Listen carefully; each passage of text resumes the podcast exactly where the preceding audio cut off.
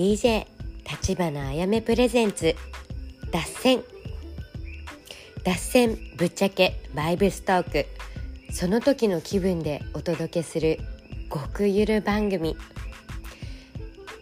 この番組は毎週月曜日夜8時から放送いたします。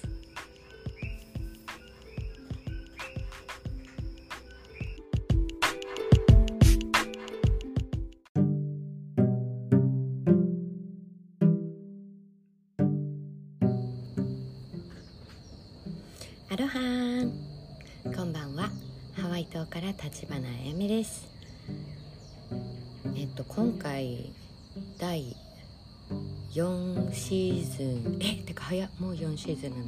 4シーズンの7回目？この間のあの新年新年ライブを抜かしたら7回目かな。すごいですね。なんか地味に続いてますこのポッドキャスト。やっぱあれですねあの楽っていいですね。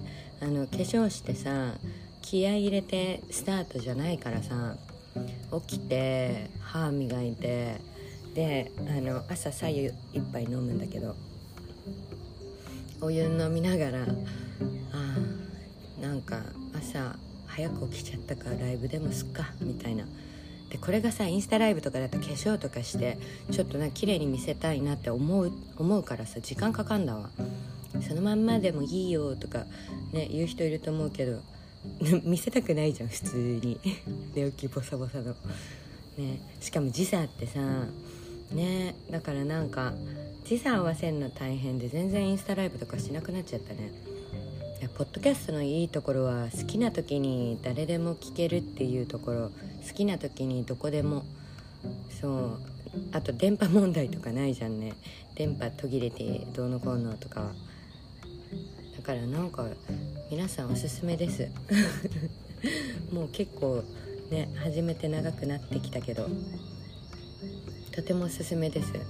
このズボラな3日以上続かないタイプの私が続いてるって。いうことはあの向いてんだわ。ねそういうことそういうことだね。なんかあの頑張らずにできるものが自分に向いてるものなのかなって思う。あのあれだよ。自分のさ願望と才能ってなんか全然違ったりするじゃん。だから私ができたお仕事って言ったらやっぱそのクラブ系だったし普通の仕事ができなかったから。ね。だからあのなんだろう。頑張らなくてできるものとかちょっと本気でやってみたらいいかなって思う。あ本気じゃない方がいい。本気じゃなくてもできてるもんねそういうものってね。すごいよね。なんかそういうものね絶対あると思うので自分の個性ちょっと深掘りして見つけてみてください。うん。いや本当だよね。ちょっとさもうあのこれは今朝ね自分で考えてて思ったことなんだけど DJ 疲れちゃってやめたからさまあ何年だったらアメリカ来る前にもう引退しますって言って引退したからさそう結構前になっちゃったんだけど初めその楽しくて好きだからできてそれが10年くらい続いてでも最後の方はねあのなんか疲れちゃってたからさあれですねスケジュール詰め込みすぎてたからな。しかもその時のさ目標があったからアメリカ飛ぶ前の軍資金貯めなきゃっていう感じで動いてたからだから楽しい楽しむことを途中で忘れて貯金になっちゃったんだよね。だからあの楽しいを忘れないってすごい大切だなって思って。でこうアメリカ飛んでその間はなんか趣味ではやってるけど仕事としてはもうやってなくて。ほんと昨日だよ。これ撮ってんの今1月の5日なんですけどほんと昨日1月の4日あたりねもうあそうだって。次の次の年になったら好きなことやるって決めてたんだって思い出してそう。やらなきゃって思って。でまずはあの新しい曲なんかまあとりあえず音楽やるからさ DJ とりあえず復活させようと思って。でそう音楽ディグってたらさいつも使ってるそのサイト音楽買うサイトがビートポートっていうのと昔は DJ シティ使ってたんだけど最近あのパーティー系の音源あの必要なくなっちゃったのでビートポートと iTunes かな。うん。って曲今買ってんだけどあのもうさジャンル変わりすぎちゃっててびっくりしちゃったよね。DJ の世界も数年でこんな変わるんだって思ってさまあ何年だろう。3年くらいスランプがあるのか私。ねアメリカ出てきたのがちょうど3年前とかなので。うわてか3年前やば。にしてはなんかえ？3年経ったかな？経ってんのか。やばすぎなんですけどいろいろ早すぎて。英語そんな上達なんか普通に喋れるようにはなったけど超流暢な英語になるわけではないんだなっても思ってよ。3年住んでみて。やっぱあれだねその人のあのなんか気の持ちようなんだなって思った。英語力とかも。うん。ね。ペラペラって喋れる子とかちゃんとこう発音の練習とかをねあの学校とかでしてたりするから。発音その R の発音とか L の発音とか。ね。だからやっぱこれは努力ですね。住んでるからとて喋れるわけではないわ。うん。はい。話早速。あ今年。あ今年初脱線じゃないか。この間新年ライブしてたもんね。うん。インスタライブ今日やろうと思っててさ久々に化粧して。そう。でまあ話それすぎたんですけどで曲ディグってたのね。でそしたらなんかあの私が当時見てた時のジャンルじゃなくてもっと新ジャンルが増えててあのアマピアノでジャンルが今結構ホットなんですけどアマピアノっていうあの音楽はもともと黒人の方たちが作り上げた新しい新ジャンルであっちのあの南米？南米の方から流行ったのかな？そうすごいんだよ。もうあの南米の方の音楽がさどんどんどんどん新しいジャンル入れるからさかっこいいんだわ。これまた。そうアマピアノっていうジャンルがねだから前みたいな私の時はさもう EDM 全盛期だったからさもうなんかパリピが先頭みたいな感じだったんだけど今はもっとこう音楽好きな人音吉のためにもっと音を掘り下げてなんかそれに特化した新しいジャンルのアーティストがどんどんどんどん出てきててって感じのイメージでした。うん、あとそうアマピアのアフロハウスとかそのアフロハウスも黒人の方たち発祥かな。だからすごいんですよ。そのあのブラックミュージックのカルチャーがどんどん新しい歴史を今作り上げてて。しかも若い子たちがさまたいい曲作るんだわ。すごいよね。だからちょっとあのあの見習って私もそのバイブスに乗っかっていこうと思いました。そうだから今回曲すごい買ったのもう新年新年大セールみたいな気分だったんだけど何曲そうめっちゃ買ってほぼあれだね。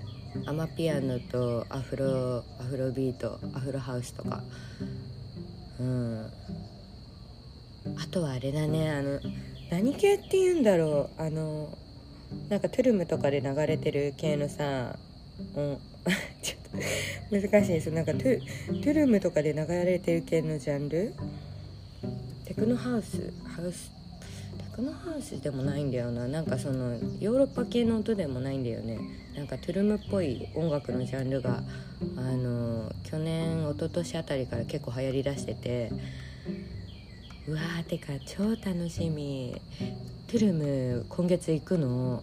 あの今月の半ばくらいかな。そう新年のご挨拶をしにあの船長とあと姉さんとあとねたもちゃんと。うん。なんかまあみんなに会いに行きたいなって思ってその その日にちょうどねあのみんな集合できるみたいでもう私は嬉しくて嬉しくて。そう世界中からね世界中を旅してる仲間が。てか去年もこのくらいだったんだよな。うん。いやもう嬉しいです早く。早くみんなに会いたい。もうほんと尊敬する方たちなので。うん。ねなんかかっこいい友達がいるってすごく嬉しい。なんかなんだ自立したかっこいい大人たち。ねそのその中でも日本人のそうすごいかっこいい人たちを前にするともう頑張ろうってなんだよね。もう見てるだけで。何をしてもらってるとかあのなんか喋ってるとかそういうのじゃなくてもう見てるその背中。かっこいいみたいな。しかもそれがこう男だからかっこいいとか女だからかっこいいとかなんかそうイケメンとか美人だからとかじゃなくてもなん生き様だよね。生き様がかっこいい人が私はかっこいいと思ってるのでうん。やっぱねあのモデル業とかもやらせてもらってて周りにすごいイケメンの人とかもいっぱいいたけどやっぱりこう中身が伴ってないとかっこよくは見えなかったからさ。だから中身が伴ってるイケメンはたまにいるけどすごいねもう。こんな完璧な人いんのっていうくらい。完璧な人たまにいますよね。ね。天は二物を与えずじゃないんだなみたいな。何の話？もう無理。ちょっと今日コーヒーじゃなくてお湯飲んでるからさいつもは白湯飲んでからコーヒー入れてでインスタライブ撮り始めるんだけど今日はなんかなんかゆっくり起きたからさねなんとなく急いで始めて。そう今家がねすっからかんって言ったらあれなんだけどあの縄文シェアハピプロジェクトって2年前から始めたプロジェクトがてかすごいよね2年経ったのも。そうあの今年今年というか今月をもって終了することになりました。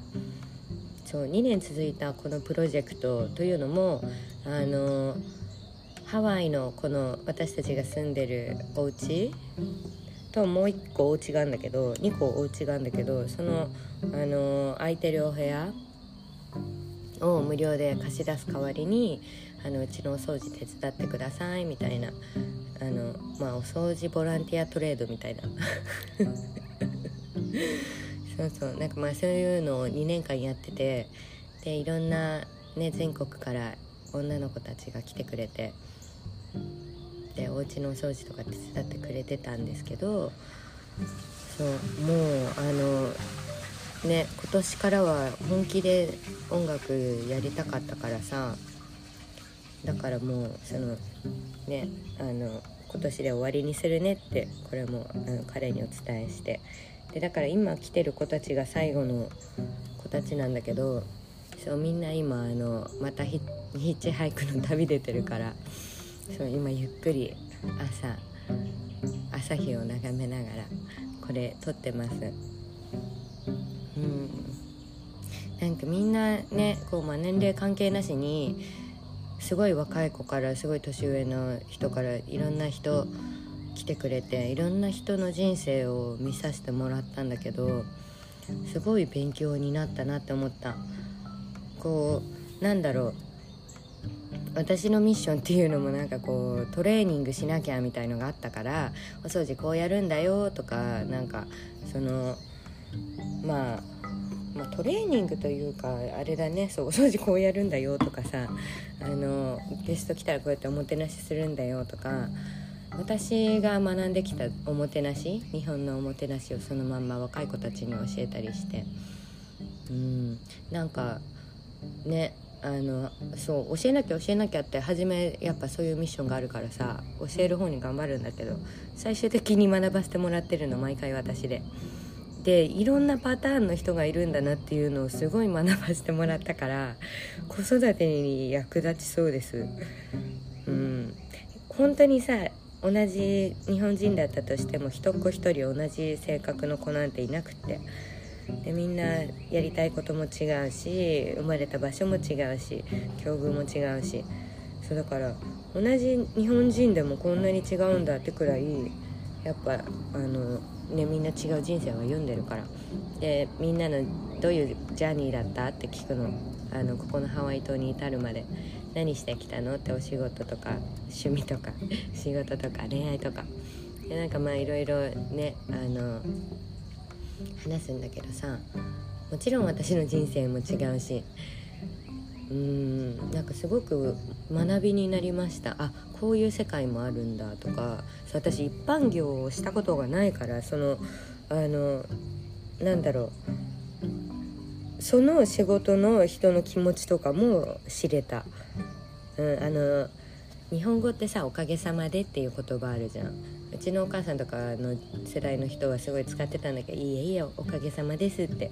今聞かないじゃんもう日本でそんなに。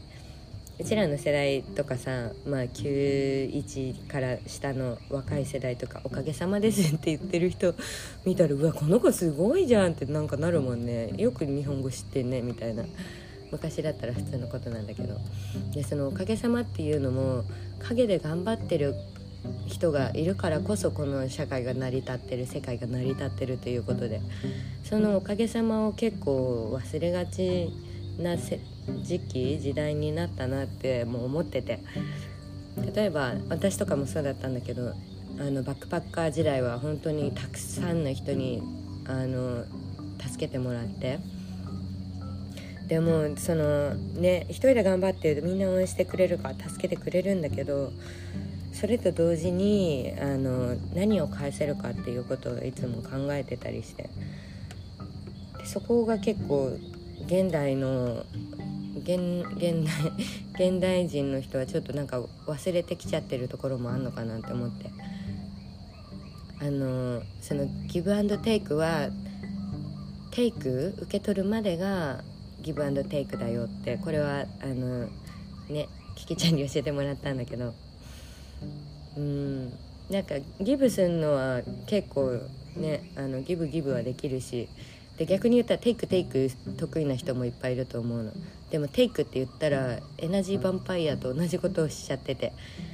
ね今だから私もああなるほどエナジーヴァンパイアしてたんだって思えるんだけどねあの自立するまでの助け舟としてそのヘルプがあるあるわけでそのギブアンドテイクのあのギブしてくれる人の優しさがあるわけで。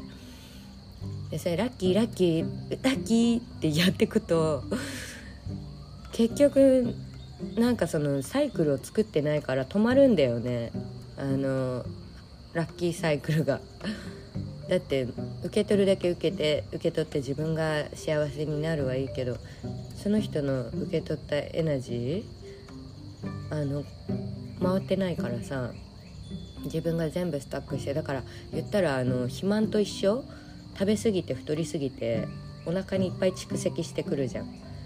だから排出っていう行為がなかったら蓄積してってそれがねなんかあのもう戻れないくらい手の施しようがなくなっちゃったりして。でなんで私ばっかりってまたこう悪循環に入っちゃったりして。だからこうなんか流してあげるっていうのはちゃんとこう受け取ったら誰かにそれを恩を返すとかなそこまでがちゃんと入ってるのかなって私は感じています。うん。だから結局そうだね。あの何を言いたかったんだろう。今さ満月前だからちょっとなんか情緒不安定なんだよね。今日満月の前日で明日満月なんだけど。うん。ね久々に満月焚き火でもしようと思います。LA の頃超好きで毎月やってたのにハワイ島来てから全然やってないや。うどあの段ボールのねゴミがいっぱい出ちゃったので焚き火に再利用したいと思います。うーん。いやほんと楽しみメキシコ。あーなんかねすごい思う。なんか自分がこうできることが増えて自立していくレベルアップしていくとなんかその見える次元の世界が変わるんだよね。次のレベルの世界同じ地球上なんだけどなんか視野が変わるというか今まであの例えばちょっとぼやけた眼鏡をかけててでもそれが全部の世界だと思っててで自分がもうちょっとこうあの人間的にレベルアップすると次もうちょっといい眼鏡になってた気づいたら。でもっとああれだわ。あの眼鏡だった人がレーシックに変えた時目。なんかそういう感じかな。でここにもこんななんか隠れ道があったんだとか抜け道があったんだとかずっと来てた同じ場所でも急に視野が変わったりするんですよ。てか変わっていくんですよ。なのでなんかあのね誰にものを言わずともちょっと自分自分自身のレベルアップ楽しんでみてください。なんかさ なんか最近 YouTuber の人なんか YouTuber の人たちも結構いろんなジャンルの人が増えてるじゃん。でなんかあのお坊さんがやってる YouTube があるんだけど名前忘れちゃったんだけどそのお坊さんがなんかその一般の方のお悩みを解く YouTube なのね。でそのお坊さんがさうちのお父さんに似ててさすごい親近感があるんだけどあの坊主で眼鏡かけたお嬢さんなんだけどでもなんかその人の YouTube すごい勉強になるので是非あのディグって見てみてください。なんかね興味深いのがあったな。あの一般の一般人女性の方の質問であの「私は不倫をしています」って。不倫をしてるんですけど彼も私のところに毎日帰ってきますって。ででも離婚はしてませんって。でも私たち愛し合ってます。この関係はなんか良いのでしょうかみたいな質問があって、まあ、その不倫をしてる40代女性くらいのなんか質問だったんだけどその時あのお嬢さんが言ったのは自分に解を持ちなさい。でその解っていうのは自分のルールを持ちなさい。だから例えばこうちっちゃい頃とかねあのこれはいいよこれはダメだよとかこうある程度のルールをね、学ばされてである程度の社会のルールはできるわけじゃん。でその中でもその社会のルールじゃなくて自分のルール。例えば何かこうゴミは捨てないとかあの人に優しくするとか嘘をつかないとかもう本当に自分にしかわからない自分だけのルールっていうものを持ちなさいって言っててでその翔さんが説いてたのはその会の中に人のと人のものを取ってもいいのかっていうルールはあなたの中にありますかって。そうだからなんかそのなんだろうあの人って物は取らないじゃん。人これはジェイドさんにも言われたんだけど例えば人の飲んでるもの横取りしないじゃん。人の持ってるお金横取りしないじゃん。でもなんで人の旦那さんとか人の彼女は平気で横取りできるんだろうっていうその素朴な疑問。でもそれこそが本当に怪怪に当てはまるのかなって思った。そのなそれって自分の中のルールだからじゃああの人のもの人のものは取らないけど人の人の彼は取っていいとか人の彼女は取っていいとか。それ、まあ、だからお塩さんが言ってたのは要するに開き直りが起こってますって言ってた。その奥さんに対して。奥さんというか、まあ、その女性に対して。うん。あの前は良くないこと良くないことって思いながらやってるからこの時はまだ正常ですって。でもそれがあの自分のつあの自分の見たくないところをかばうために開き直りっていうのが人間は始まるみたいで悪いことをずっと続けてはいられなくなるから脳がシフトチェンジしちゃうんだって。でその開き直りが起こった時が一番危ないですって。人のものだと分かってて取っていったものがえこれ最初から私のものじゃん。ってなった時が一番危ないですって。であなたはまだ私にこうやって質問してきてくれてるのであなたには解があなた自身の解が心の中に残ってるんではないでしょうかってそう言ってて。だから最初はねやっぱその罪悪感があったから申し訳ないなって多分相手側の奥さんとか相手側の旦那さんとかに思いながらねあのやってたらうけど途中から「いやいやいやいや」って愛し合ってるしよくない？みたいな。でもそのお嬢さんが特には離婚をまずしてくださいって。で私はもう誰のものでもないですよっていうあの潔白がせ、ま、示せたらお付き合い始めてくださいって。うんなんかすごいんだよその YouTube がさ。いろんな質問あるんだけど。現代社会って本当にもう何でもいい意味でねこうネットで学ぶことができるようになったからさだからぜひあの人生相談とかある人はお嬢さんの YouTube 見てみてください。すごいたくさんの回答があったので何かしらそこに答えが載ってるような気がします。やっぱ好きだね。なんかそうあの座禅組むのとか超好きなんだけどさ。うんなんか好きです。うんお正 YouTube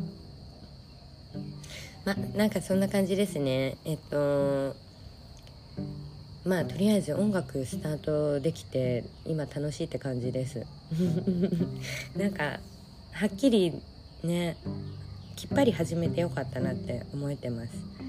なのでちょっとあのガラッとモードチェンジモードチェンジしてこれからまた音楽の世界に戻っていきたいと思います。